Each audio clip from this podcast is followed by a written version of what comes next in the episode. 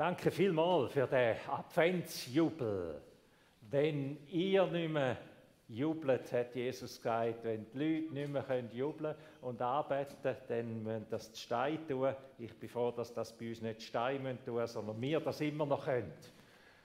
Ja, wir sind gestern Abend in, in die Zeit gestartet, heute mit dem ersten Advent, gestern der Vorabend, Zeit von Weihnachten oder Adventszeit. Wir hatten einen wunderbaren Abend in der Mehrzweckhalle mit einem ganz bewegenden Podium, wo vier Männer und Frauen dort sind und tief ihre Seele, ihr Leben hineinschauen haben, nicht die grossen Geschichten erzählt haben, wie sie Glaubenshelden und alles möglich sind, sondern wie es halt wirklich real aussieht, mit allen Tränen, mit allem Ringen, mit allem Fragen, aber auch mit einem riesigen Trost und einem Wissen, Gott wird Mensch, Halleluja, er ist da als Gerechter und als Helfer.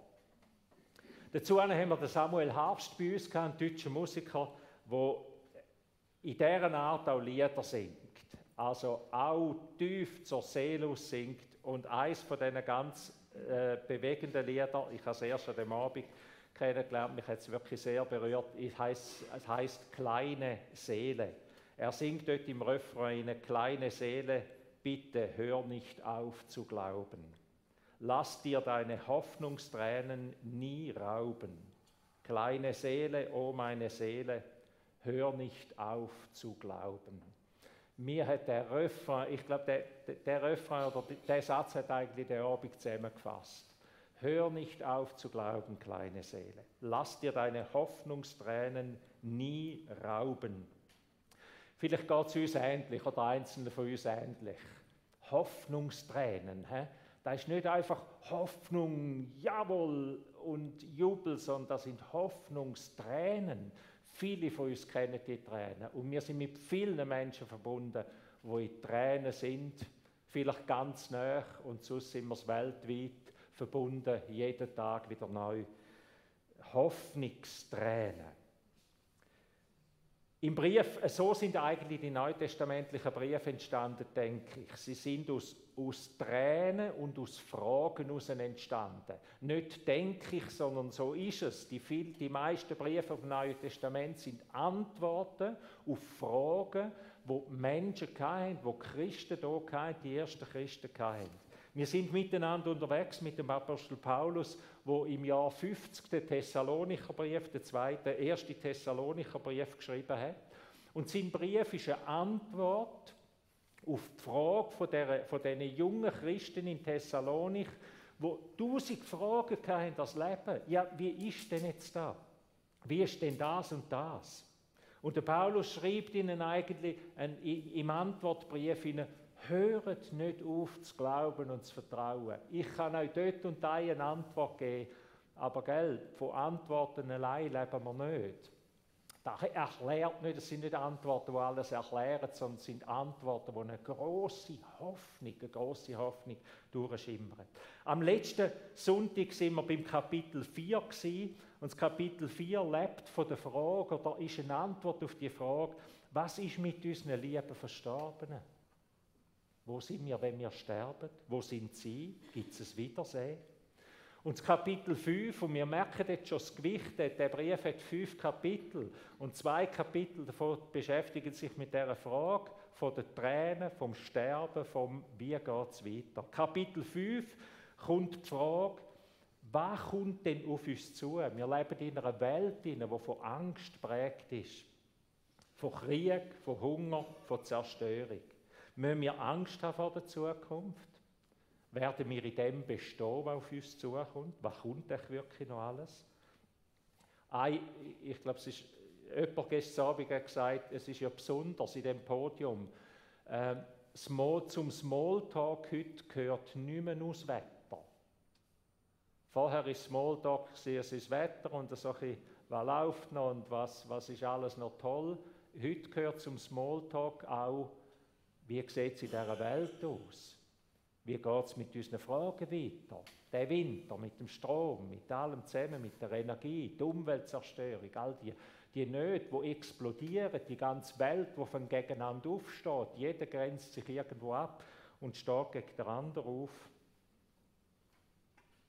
das Leben ist gezeichnet vom Tod. Gestern Abend hat jemand gesagt, ist es nicht realist, es ist nicht realistisch, wenn man von einem Leben, wo auf den Tod zugeht. Jedes Leben geht auf den Tod zu. Alles Leben auf dieser Welt geht auf den Tod zu.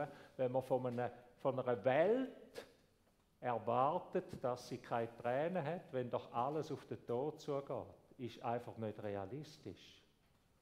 Ist noch ein besonderes Bild in dem in, dem, in dieser Diskussion.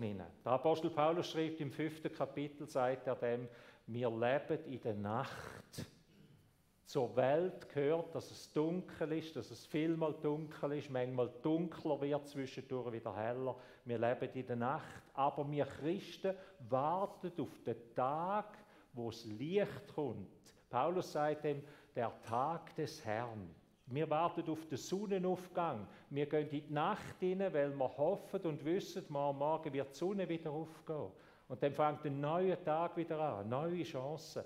Und das Bild braucht der Apostel und sagt, so ist es auch in dieser Welt. Wir leben wohl immer wieder im Dunkeln, aber als Christen leben wir auf den grossen Tag zu, den Tag, wo Gott wiederkommt, den Tag, wo Christus wiederkommt. Wir sind nicht zum Zorn bestimmt, schreibt der Apostel in dem fünften Kapitel, sondern wir sind dazu bestimmt, ewig bei ihm im Licht zu sein. Der Paulus lebt selber von dem, was Jesus verheißen hat, wenn er gesagt hat, ich will euch zu mir holen, ihr sollt dort sein, wo ich bin.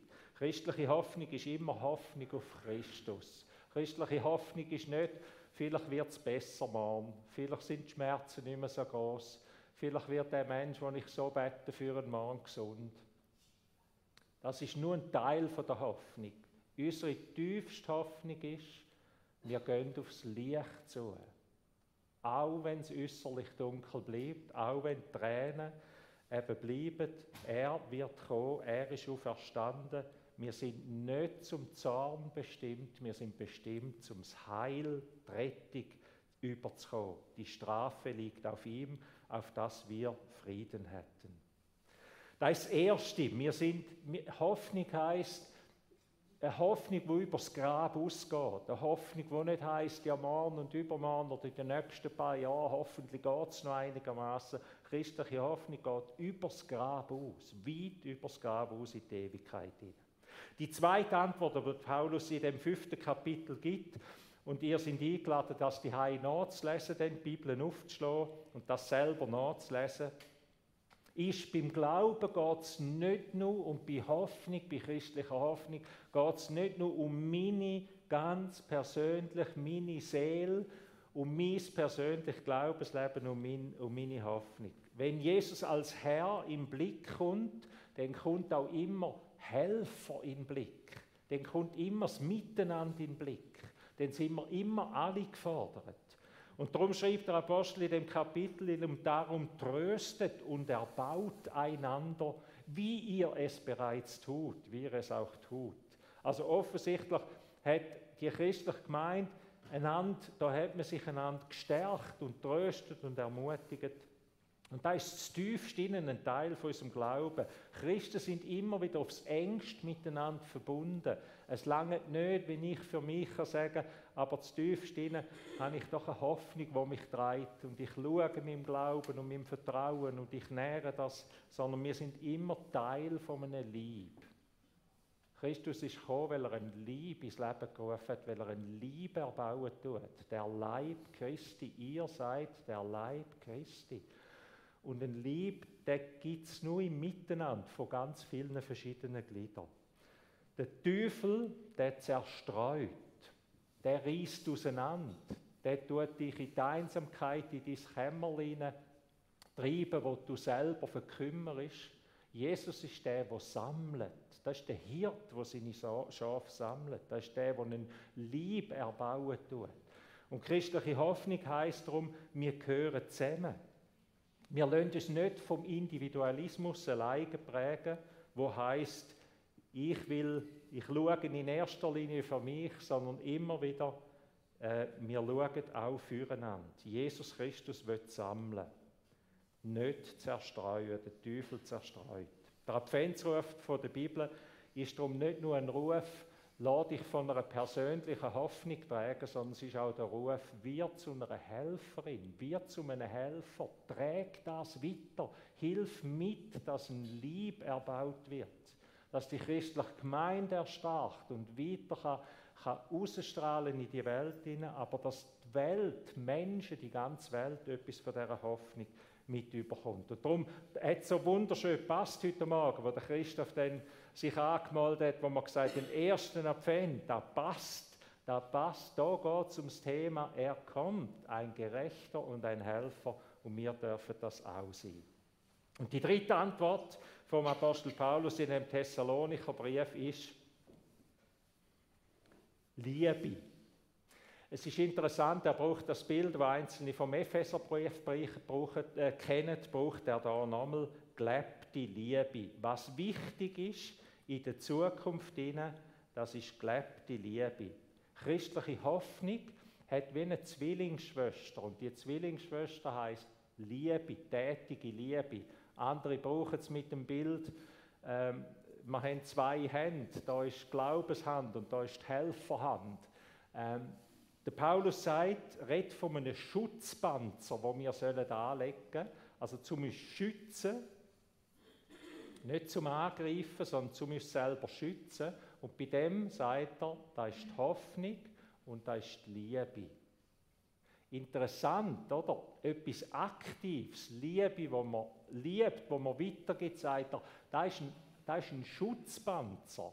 Also nicht nur, wenn ich mich zurückziehe und beten und, und mich probiere innerlich zu stärken und in der Hoffnung zu verhalten, sondern dann, wenn ich etwas tue und jetzt schnuffen all die auf von uns, die sagen, ah, ich, ich bin nicht eine Stunde lang Better und ich bin nicht die Stunde lang Bibelleserin oder so, aber anpacken, das kann ich.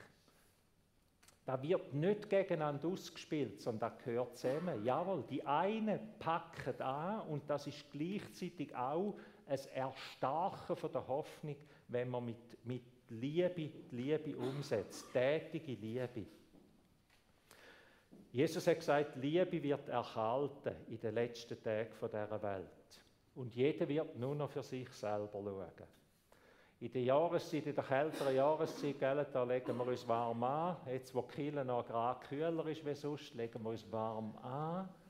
Und der Paulus sagt da, legt, legt euch warm an, das heißt, bleibt in der tätigen Liebe. Das ist eine Art von sich selber schützen. Nicht sich selber zurückziehen, sondern in der tätigen Liebe bleiben. Legt euch warm an, die Liebe wird erhalten aber in meiner Gemeinde, da sind Menschen geschützt durch den Panzer von der Hoffnung und von der Liebe. Wir leben in einer Zeit von der Angst. Und wie ist es bei uns als christliche Gemeinde? Was strahlen wir aus? Der Samuel Harfst hat gesungen, kleine Seele oder kleine Gemeinde, hör nicht auf zu glauben. Lass dir deine Hoffnungstränen nicht rauben. Unsere Tränen sind Hoffnungstränen. Hoffnung über den Tod aus, weit über den Tod aus in die Ewigkeit hinein, das heißt Hoffnung. Das zweite Hoffnung heißt Hoffnung nicht nur für mich persönlich, sondern Hoffnung für die Welt, die auf einen neuen Tag zugeht, auf den Tag, wo Christus wiederkommt. Und das dritte Stichwort war Hoffnung, die sich in Liebe zeigt. Liebe tätige Liebe schützt auch uns selber. Darum sollen wir leuchten in der Nacht, bis der neue Tag anbricht. Tröstet und ermutigt euch darin, wie ihr es ja bereits tut. Ich bete noch mit uns. Lieber Herr, du gibst uns Hoffnung, du bist unsere Hoffnung. Weil du verstanden bist aus dem Grab und weil du als König das Reich vom Vater regierst, in alle Ewigkeit, weil du ein Gerechter und ein Helfer bist.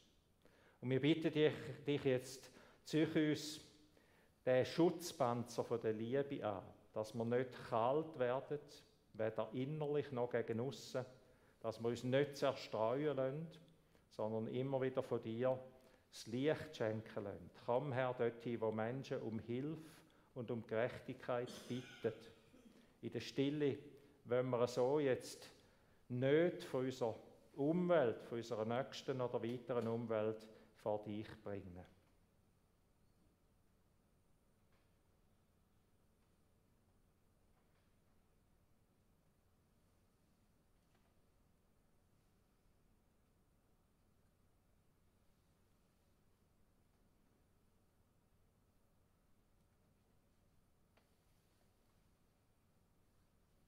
Danke für die Verheißung, dass du sagst, rufet mich an in eurer Not. Ich bin ein Helfer und ein Gerechter. Komm bitte auch weltweit und stärk du alle Regierungen in dieser Welt mit dem Geist, dass sie Schwerter zu Pflugscharen umgestaltet, dass sie deine Schöpfung, deine Menschenkind wieder in Ehrfurcht leitet.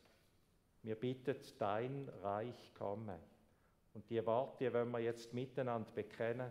Wir wollen aufstehen dazu.